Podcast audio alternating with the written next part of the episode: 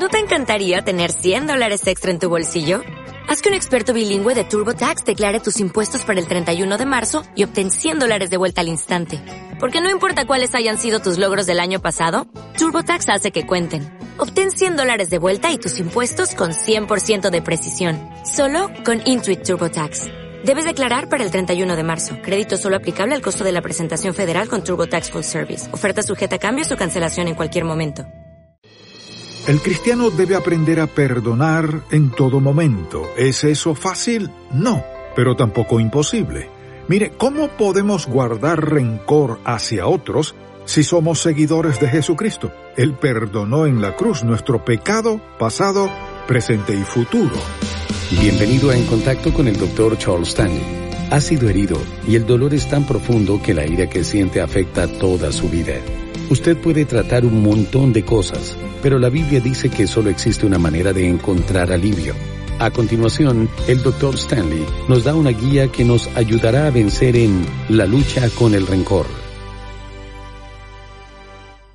¿Acaso hemos perdonado a las personas que nos han herido en el pasado? Puede que algunas de esas ofensas no las hemos olvidado ni tampoco perdonado.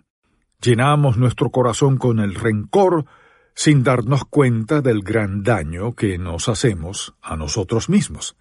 No es sino hasta que lidiemos correctamente con el rencor que dejaremos de sufrir los castigos que hace en nuestra vida. Hoy deseo que hablemos acerca de la lucha con el rencor. Y les invito a que busquen en su Biblia el pasaje que se encuentra en Efesios 4, los versículos 30 al 32. Escuchemos con atención. Y no contristéis al Espíritu Santo de Dios con el cual fuisteis sellados para el día de la redención. Quítense de vosotros toda amargura, enojo, ira, gritería y maledicencia, y toda malicia. Antes sed benignos unos con otros, misericordiosos, perdonándoos unos a otros, como Dios también os perdonó a vosotros en Cristo. Aquí se nos exhorta a ser benignos unos con otros, a ser misericordiosos y a perdonar las ofensas de los demás de la misma manera en la que Cristo perdona las nuestras. Es precisamente al pensar en el perdón de Dios que hoy disfrutamos que nos damos cuenta que el rencor no debe ser parte de nuestra vida. Es decir, que si el Señor ha estado dispuesto a perdonar cada una de nuestras faltas y pecados, ¿cómo podemos nosotros guardar rencor contra los que nos han ofendido? El rencor no debe ser parte del estilo de vida del cristiano. Sin embargo, hay muchos creyentes que quizás sin darse cuenta han dado cabida al rencor en su corazón y hoy sufren las consecuencias. Ahora, ¿qué es el perdón? Antes de que podamos aprender a lidiar con el rencor, tenemos que saber lo que es el perdón. Hay varias razones por las que las personas sienten rencor, pero una de las principales es porque no han comprendido lo que significa perdonar. El perdón puede ser definido de la siguiente manera es la acción voluntaria que tomamos de liberar a la persona que nos ha ofendido de la obligación que tenía para con nosotros. En otras palabras, dejamos de guardar rencor hacia esa persona por lo que nos ha hecho. Mire, algunos creen que el perdón consiste en justificar lo malo que otros han hecho. Piensan que al comprender las razones por las que le han ofendido, ya han llegado a perdonarlo, pero eso no es perdón. Otros creen que el perdonar significa olvidar la ofensa que hemos sufrido, pero tampoco es así. El hecho de que quizás hayamos sido capaces de olvidar no significa que hemos lidiado correctamente con ese asunto. Esa no es la manera en la que Dios enfrenta el pecado. No se trata de olvidar o de justificar o de vivir en negación.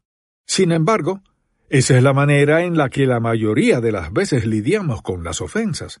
También están los que piensan que al aceptar a la persona tal y como es ya es suficiente. Pero nada de eso debe ser visto como perdón. Cuando perdonamos, no solo reconocemos la ofensa que nos han hecho, sino que también de manera voluntaria decidimos liberar al ofensor por lo que nos ha hecho.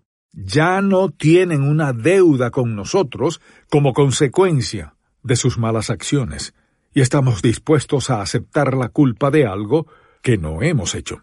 Cuando Jesucristo perdonó nuestros pecados en la cruz del Calvario, ¿quién fue el que sufrió? Es el que perdona el que lleva el sufrimiento. Eso no significa que nuestros ofensores no sufrirán, pero sí puedo asegurarles que sufriremos al decidir perdonar a otros, pues haremos todo lo que sea necesario con tal de liberar a esa persona que ha actuado mal contra nosotros. Consideremos por unos instantes la razón por la que Dios envió a su Hijo Jesucristo a este mundo para lidiar con nuestro pecado. En Juan 3:17 el Señor nos declara que no envió a su Hijo al mundo para condenarlo, sino para salvarlo. Es por medio de Jesucristo que nuestros pecados son perdonados y recibimos la esperanza de la vida eterna. ¿Cuáles fueron una de las últimas frases que Jesús expresó mientras estaba en la cruz? Le pidió a su Padre que perdonara a sus ofensores, pues no sabían lo que habían hecho al crucificarlo. ¿Y cuál fue una de las últimas enseñanzas que dio a sus discípulos antes de ascender al cielo? Les dio la gran comisión para que el mensaje de arrepentimiento y perdón de pecado fuese proclamado en el mundo entero. Es decir, que cuando hablamos de perdonar tenemos que pensar en la actitud que Dios tiene en relación con este tema. Así que no tenemos por qué guardar rencor hacia los que nos han ofendido, pues el cristiano debe aprender a perdonar en todo momento. ¿Cómo podemos guardar rencor hacia otros si somos seguidores de Jesucristo? Sin importar aquello que nos han hecho, debemos estar dispuestos a perdonar, pues eso es lo que Dios espera de nosotros. Si en verdad deseamos ser hechos conformes a la imagen de Cristo y seguir su ejemplo, debemos perdonar. Eso fue lo que hizo el Señor con aquellos que lo clavaron en la cruz del Calvario. Los perdonó y no guardó rencor en su corazón por lo que le hicieron. De la misma manera en la que Cristo nos perdonó, tenemos que saber perdonar las ofensas de las demás personas, sin importar quién sea el que nos ha hecho sufrir, debemos perdonarle. No importa cuán frecuentemente nos ha ofendido, tenemos que perdonarle de la misma manera en la que Dios nos perdona cada día. Puede que algunos se pregunten si hay alguna excepción en relación con lo que hemos dicho, pero permítanme hacerles una pregunta. ¿Acaso Dios solo nos perdona algunos pecados? No, sino que está dispuesto a perdonar todos y cada uno de nuestros pecados. La única manera en la que una persona no es perdonada es si muriera antes de recibir a Jesucristo como su Salvador personal. En ese caso la persona muere lejos de Dios y sin haber sido perdonada por sus faltas y pecados. Pero si ya hemos tomado ese paso de fe y le pedimos que perdone nuestras desobediencias, podemos estar convencidos de que el Señor perdonará cada uno de nuestros pecados. Todos los que se acerquen a su presencia con un corazón arrepentido recibirán el perdón de sus pecados. Cuando analizamos a las personas que luchan con la falta de perdón y tienen problemas con perdonar, vemos que es porque no entienden de qué se trata el perdón. Se trata de un acto deliberado, intencional de nuestra parte. Eso es sin duda mantenerse en la persona de Jesucristo y es algo que Él ha hecho con nosotros miles de veces. Es una decisión. No es un sentimiento. El perdón no es necesariamente un sentimiento. Usted puede decir, es que no siento deseos de perdonar. No hay nada que hacer en cuanto a eso. El sentimiento podemos experimentarlo después de haber perdonado, pero el sentimiento no tiene nada que ver con el perdón. El perdonar es una elección voluntaria de usted y mía hacia otros. Decido, en obediencia a Dios, que no voy a sostener esto contra ellos, que no me deben nada. Y escuche, ellos no tienen que estar a la altura de su perdón, no tienen que merecerlo, no tienen que hacer nada por lo cual digamos, bueno, ya has pagado, te puedo perdonar. Mire, cuando Cristo pagó por sus pecados y los míos, Él pagó completamente nuestra deuda. Cuando nosotros perdonamos a alguien, esto es lo que estamos diciendo. Queda olvidado. Has pagado todo. No me debes nada. No tienes que merecerlo. No tienes que hacer nada para que al final yo diga te perdono. Creo que una de las razones por la que no sabemos cómo tratar con la falta de perdón es que no comprendemos que perdonar requiere todo esto. Una segunda razón por la que tenemos lucha con la falta de perdón es el orgullo, porque esto es lo que nos dice la vieja naturaleza. Eso es lo que el viejo hombre dentro de nosotros dice. ¿Y por qué tendríamos estos sentimientos? Por las raíces de pecado que tenemos. Para mí, el permitir que usted pueda escapar después de haberme hecho daño hace algo a mi sentido de autoestima. Esto es si no ando en el espíritu. Dejarle escapar me hace sentir que valgo menos, me hace sentir inferior. Ahora, no nos gusta que se aprovechen de nosotros, a nadie le gusta eso.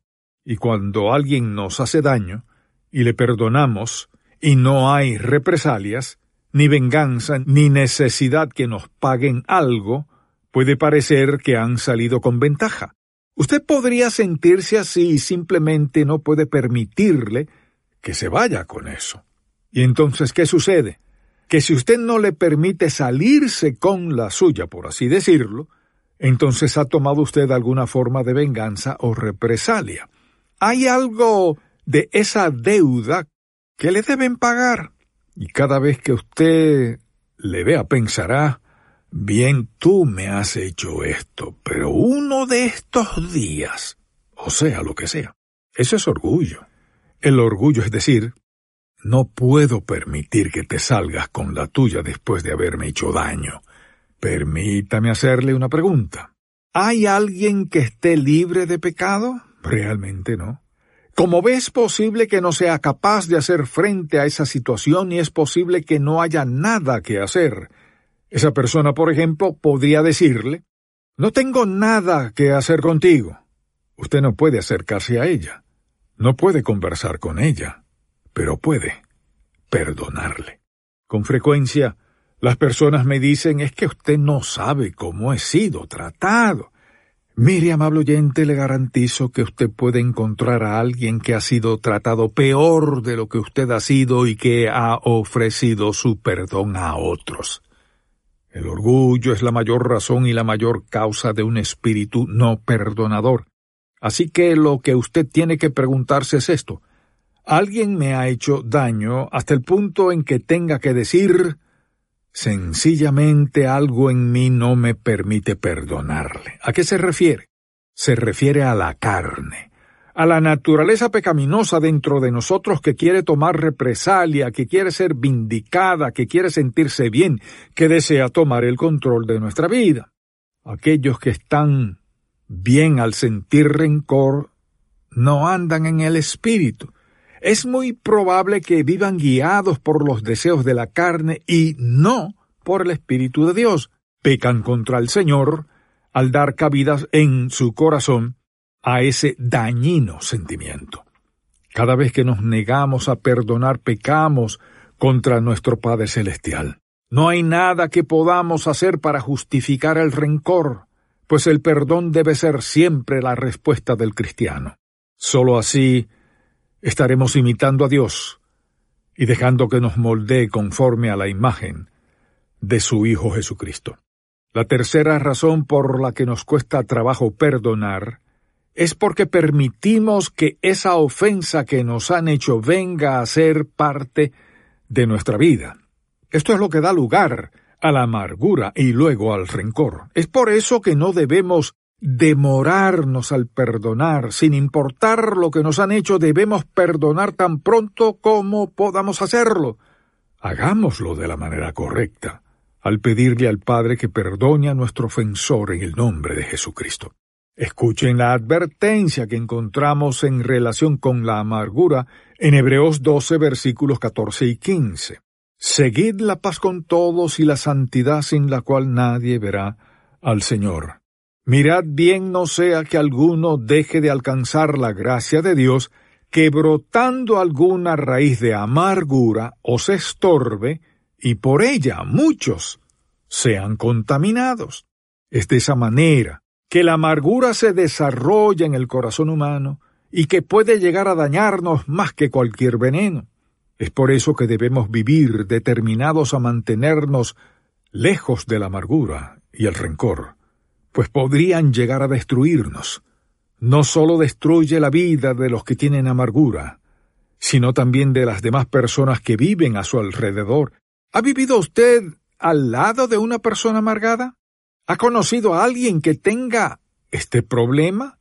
Ciertamente los que han permitido que la amargura y el enojo permanezcan en su corazón no podrán ocultarlo por mucho tiempo. Siempre habrá algo en sus conversaciones, en su conducta, en la respuesta que dan ante las situaciones de la vida que los delatará. No podrán ofrecer amor sincero, pues la amargura ha saturado su corazón y no les permite amar plenamente. Es al pensar constantemente en la ofensa que nos han hecho que damos lugar al rencor para que destruya nuestra vida. Ahora bien, permítame hacerle una pregunta. ¿Hay alguien que le ha hecho daño? ¿Es posible que le hayan hecho daño de alguna manera que sea tan dolorosa que nunca haya sido capaz de contarlo a nadie? Tal vez sea algo secreto que le sucedió hace muchos años que ha tenido bien guardado todo este tiempo, pero que cada vez que lo recuerda es muy doloroso. Intenta no pensar en ello. De hecho, procura ocultarlo en todas las formas posibles, pero de algún modo sigue presente. Amable oyente, creo que no debe ocultar este asunto, por el contrario, tiene que tratarlo, tiene que hacerle frente. Quiero orar con usted en el nombre de Jesús para que pueda hacerlo levántese y comience a encarar eso. No importa lo que le hayan hecho, tiene que lidiar con lo que siente. Nadie puede obligarle a tener un espíritu vengativo. Tal vez usted piensa que si le tratan mal pueden lograrlo, pero no, no pueden. Yo soy quien decido perdonar o no. Yo elijo la manera de responder ante alguien que me ha hecho daño. ¿Y sabe qué quiere decir eso? Que cada uno de nosotros, los creyentes, tiene el privilegio y tiene el poder de responder de la manera correcta. ¿Cuál es la manera correcta? El perdón. ¿Cuál es el método equivocado? Querer tomar represalias, ser implacable. La verdad es que la falta de perdón no es algo que alguien provoca en mí, es lo que yo me ocasiono a mí mismo. Yo decido ser vengativo. Es por mi decisión que tengo un espíritu rencoroso y no perdonador.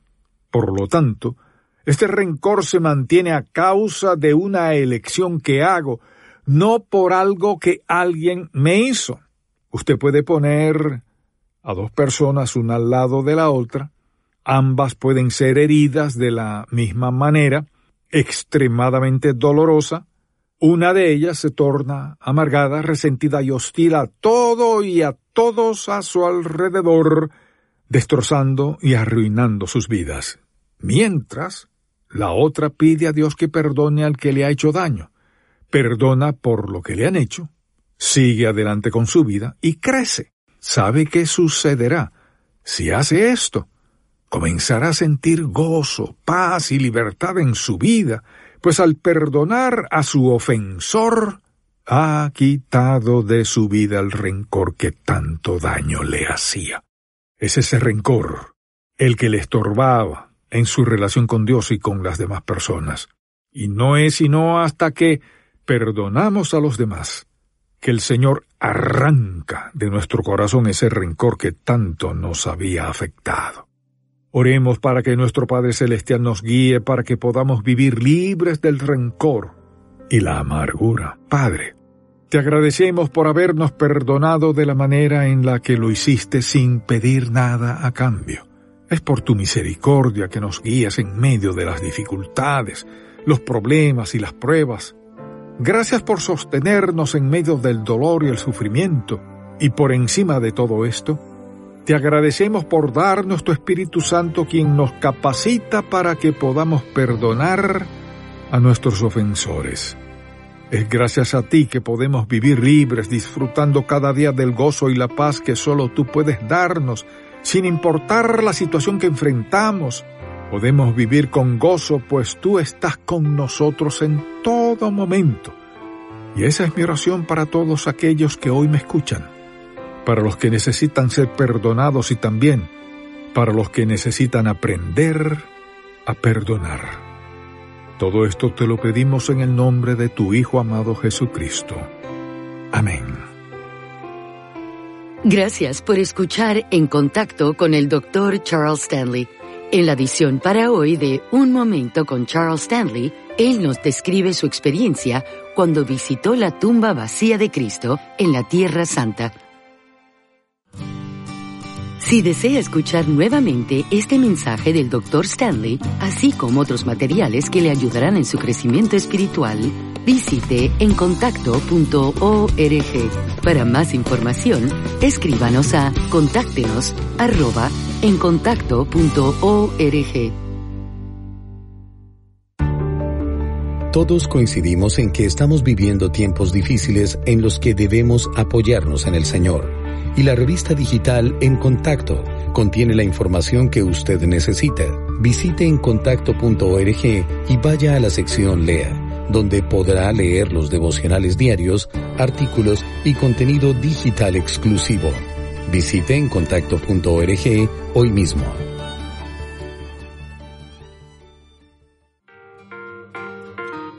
En solo un minuto su vida puede cambiar. Por eso le invitamos a que visite encontacto.org y vaya a la sección Escuche, donde encontrará todos los mensajes del Dr. Stanley, además de un microprograma que le brindará palabras de aliento y enseñanzas prácticas para su diario vivir. En solo un minuto su vida puede cambiar. Visite encontacto.org y comience a disfrutar de esta herramienta. La Biblia dice, la fe es la certeza de lo que se espera, la convicción de lo que no se ve. Por eso, el Dr. Stanley considera una bendición adicional que Dios le haya permitido tener una perspectiva directa de lo que fue un evento histórico en su vida. A continuación, un momento con Charles Stanley. En 1963 viajé a la Tierra Santa por primera vez en esa época la tumba vacía no estaba protegida con barras ni había impedimentos para entrar. Así que entré, miré y caminé dentro de lo que fue la tumba del Señor Jesús. Imagínese mi emoción al estar en el mismo lugar donde Cristo estuvo recostado. De repente le pregunté al Señor, Señor, quiero recostarme donde tú estuviste si estoy haciendo algo malo, perdóname, pero tengo que acostarme en esta piedra, en este lugar. Y él me permitió hacerlo, y ¿sabe qué? Nunca me he sentido culpable. Me sentí maravillosamente bendecido porque probablemente ese es el punto donde se realizó el milagro más importante de toda la historia cristiana. De ese lugar y de esa tumba vacía, viene toda la esperanza, toda la seguridad, toda la confianza, toda la alegría del triunfo de Jesucristo. De hecho, si usted piensa detenidamente, todo lo bueno que hemos recibido viene a través de la cruz de Jesucristo y de su triunfo en la resurrección. Si el mensaje de hoy ha impactado su vida, visite encontacto.org y aprenda más de las enseñanzas del Dr. Stanley. ¿Cómo podemos perdonar? Mañana el Dr. Stanley nos recuerda que la capacidad de perdonar a los demás tiene sus raíces en el perdón que recibimos de Dios. Espero que pueda sintonizarnos para más de En Contacto con el Dr. Charles Stanley. Este programa es una presentación de Ministerios en Contacto, Atlanta, Georgia, y permanece en esta estación gracias a sus oraciones y donativos. O'Reilly Auto Parts puede ayudarte a encontrar un taller mecánico cerca de ti. Para más información, llama a tu tienda O'Reilly Auto Parts o visita oreillyauto.com.